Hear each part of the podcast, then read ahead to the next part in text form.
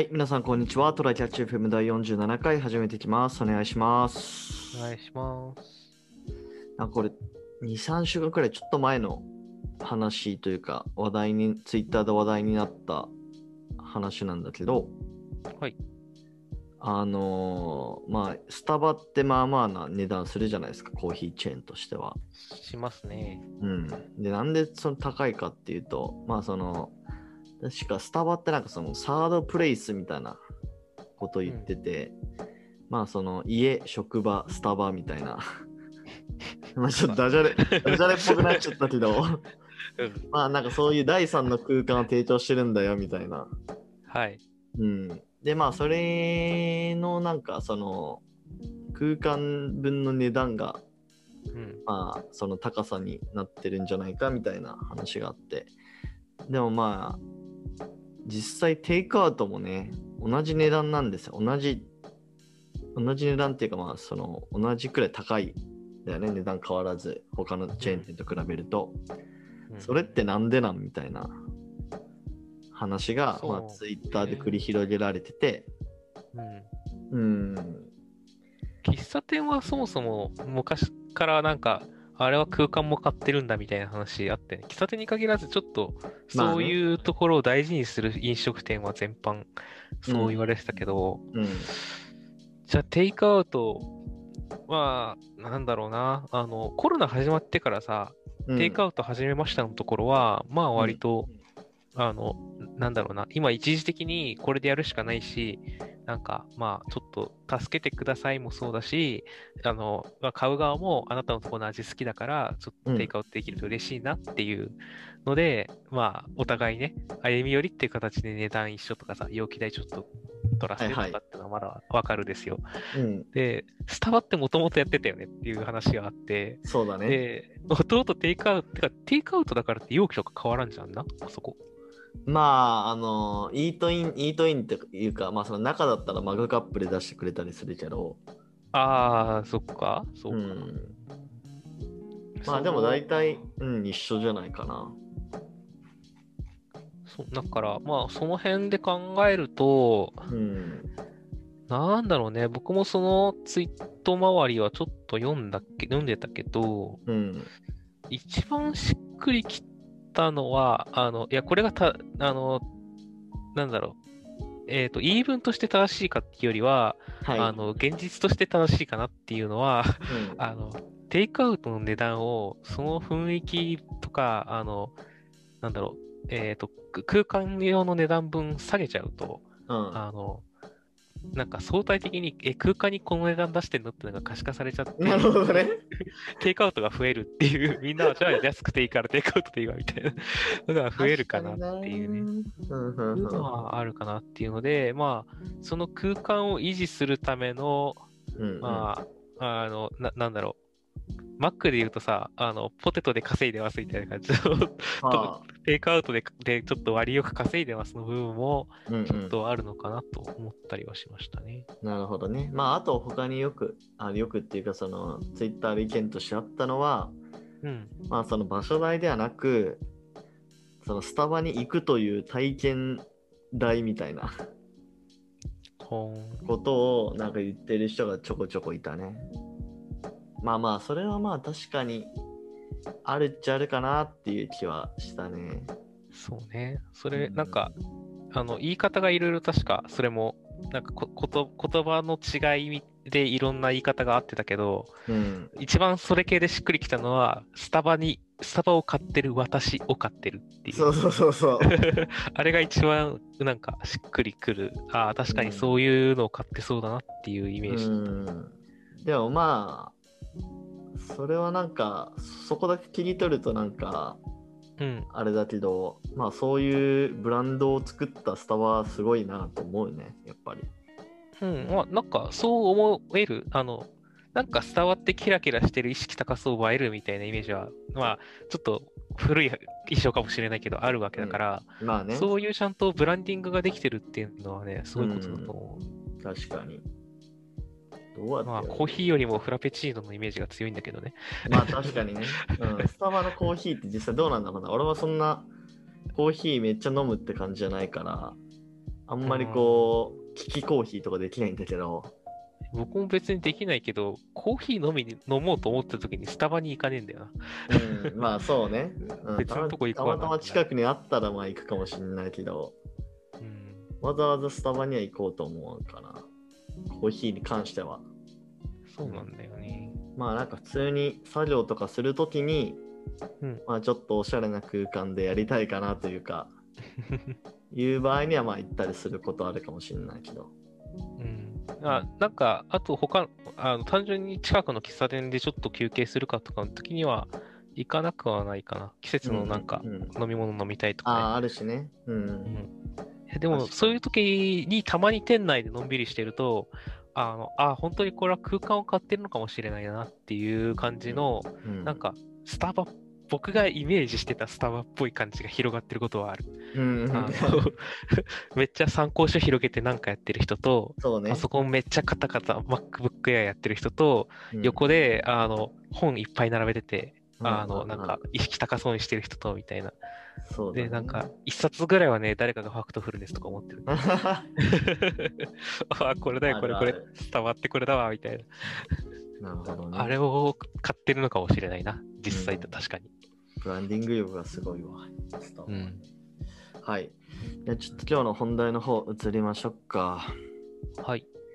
えーっと、本題がですね、まあちょっとこれ単純な、こう、単純なっていうか、まあキャリアっぽい話になっていくんだけど、うん。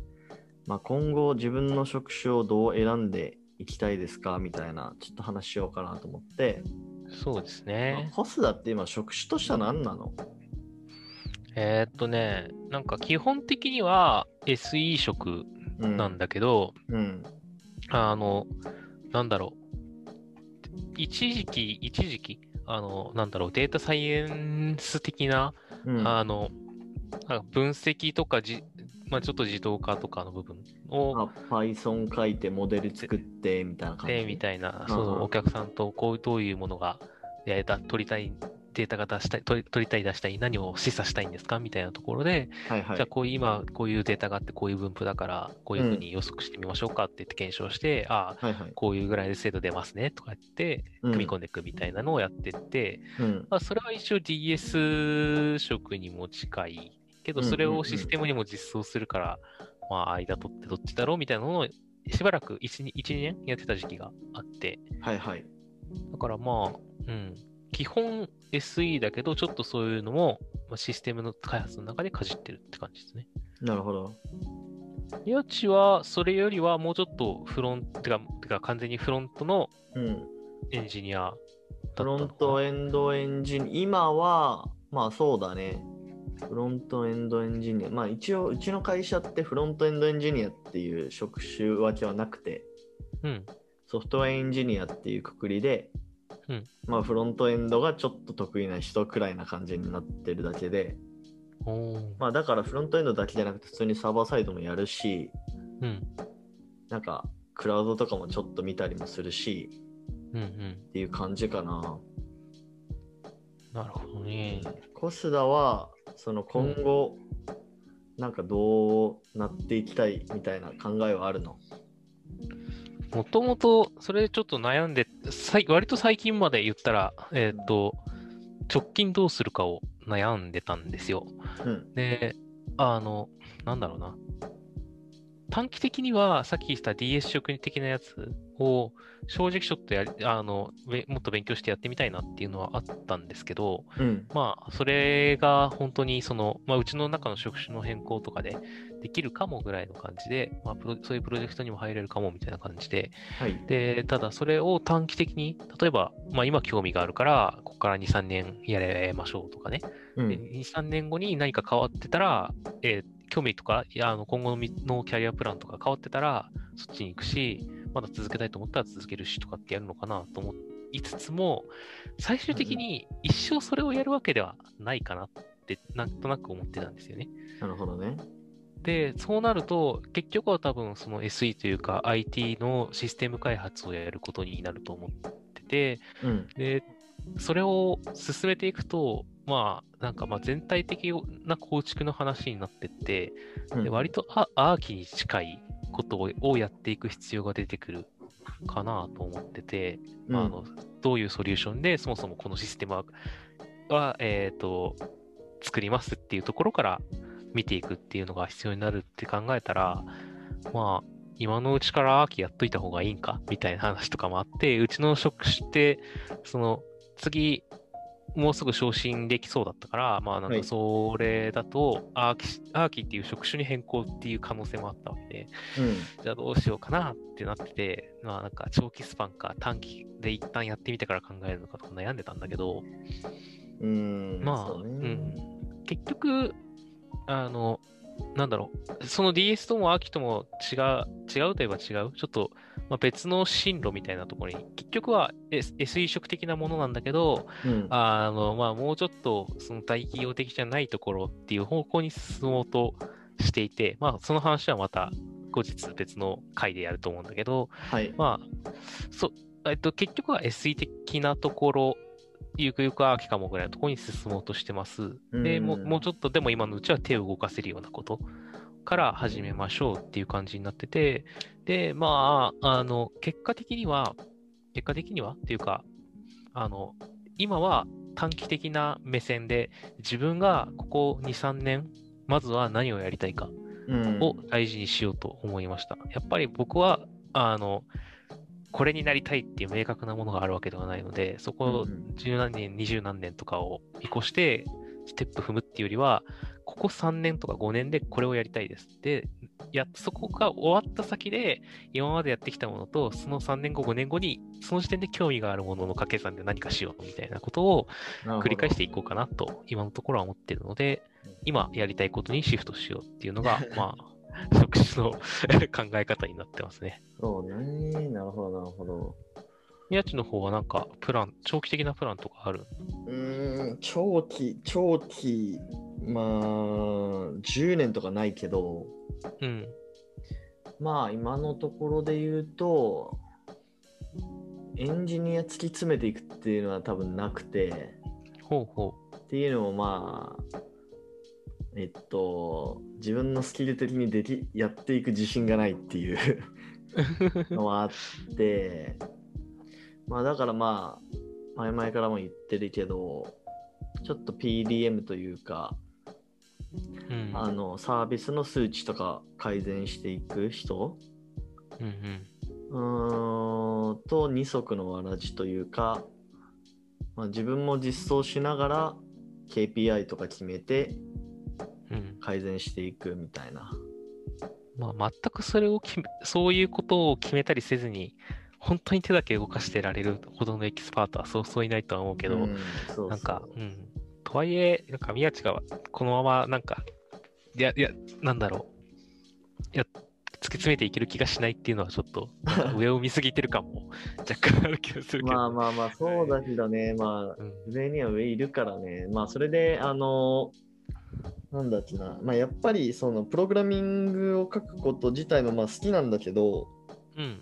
まあ、それって別にプライベートでもできるし、そうね。うん、で、でもやっぱりその大きなサービスを改善していくとかって、うん。まあなかなかプライベートでやりにくいというか、会社だからこそできることかなと思ってて、そうだね。うん、だからまあ、できるならそっちをやっていきたいというか、まあその、PDM 兼ちょっと実装するエンジニアみたいな。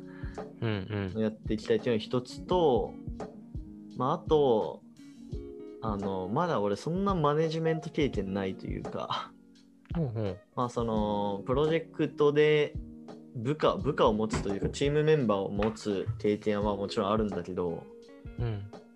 なんか、要するにその人のこう、キャリアを考えるとか、ひ評価するとか、そういったレベルではまだ全然したことなくて、あうん。なんかそこもちょっとね、興味のあるところではある。あ。なるほどね。プロジェクト単位とかじゃなくて、もう自分の、えっと、組織を持った上でのマそうそうそうそうネージャーね。うん。でもなんかまだ全然未開拓で面白そうかなとは思ってる。そうね。確かうんに、そういうのもね、なんかう、ん。上に上がっていくと、ある程度出てくる話で。そうそうそうそう。だからそのエンジニア、技術系のキャリアって、まあその CTO に行くか、うん。その VPOE っていう、まあ、ちょっとマネジメント系の方に行くかみたいなうんうん。話があると思うんだけど、どっちかというと VPOE 路線なのかなっていう気がする。そうだね。うん確かに、宮地はそういうイメージある。CTO は多分その組織全体としてのアーキテクチャを考えるとか、うんうん。技術を用いていかにこう利益を出すかみたいな、うんうん。あそっちの方を考える話だと思うんだけど、まあどっちかっていうと、まあ、VPOE 系かなっていう気がしてる。なるほどね。うん。それはね、なんか自分がこっちが好きとか、こっちが向いてるとかで、なんかちゃんと選、あの、なんだろう、予想予測して進めてるのはとてもいいことだと思うよね。まあ今、そのうちの会社がなんかそういう、なんだろう、なんていうの、キャリアパスみたいなのを、うん。あの、もう提示してくれてるんだよね。うんうんうん。うん。そっか。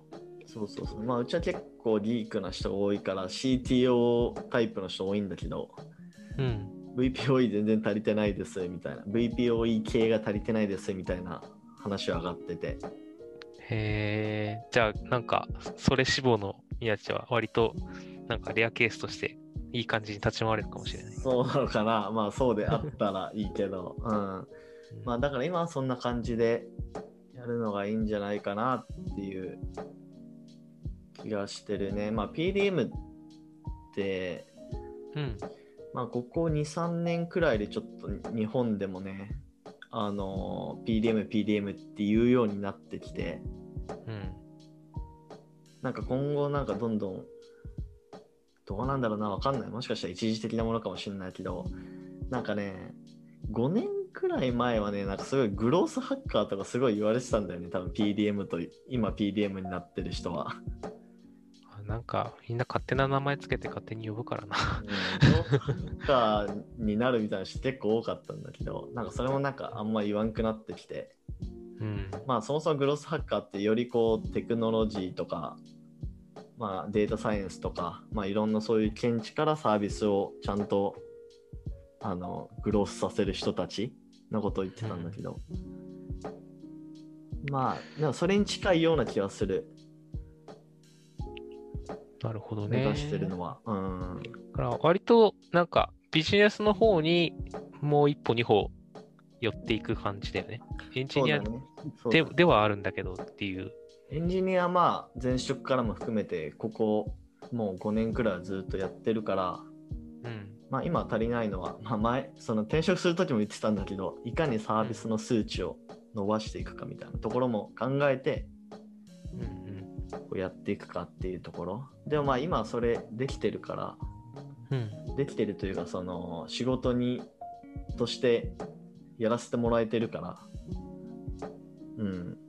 まあ今のところは今の仕事をひたすらやっていくだけかなっていう気はしてる。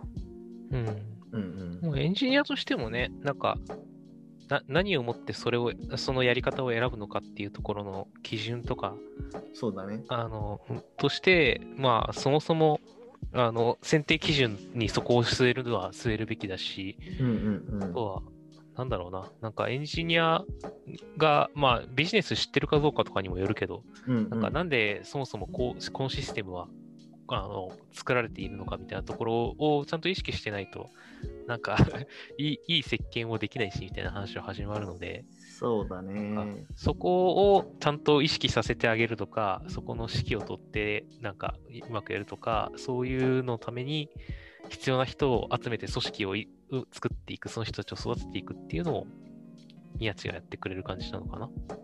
まあ、できたらいいかなと。まあでもこういう話結構定期的にやっていきたいね。うん。うんなんかまあ僕らもやるやることがアップデートされていくから、前はこう言ってたけど、今こういうことやってて、こういうのも大事だなと思ったみたいなね。まあ今、ちょうど今50回に差し掛かろうとしてるところだから、うん。あこのトラキャッチ FM が50回に差し掛かろうとしてるところだから、うん。まあ次また100回に近づく頃とか、100そう回だね。で週2本配信してるから、半年で、半年で50本くらい出すって感じか。そうだね。だからクォーターだね。そうそうそうそう。まあそれくらいの頻度、まあもしくはもっと長い頻度で、うんまあね、前の言ってたことどどう変わってるのかみたいな。そうだね。うん区切りの回のし、うわそういうのをやるとか、今今後、あの、50回にもなるし、シリーズものとかもね、やっていきたいと思ってるので。そうだね。はい。じゃあ今日はこんな感じで終わりましょうか。はい。はい。じゃあありがとうございました。ありがとうございました。またね。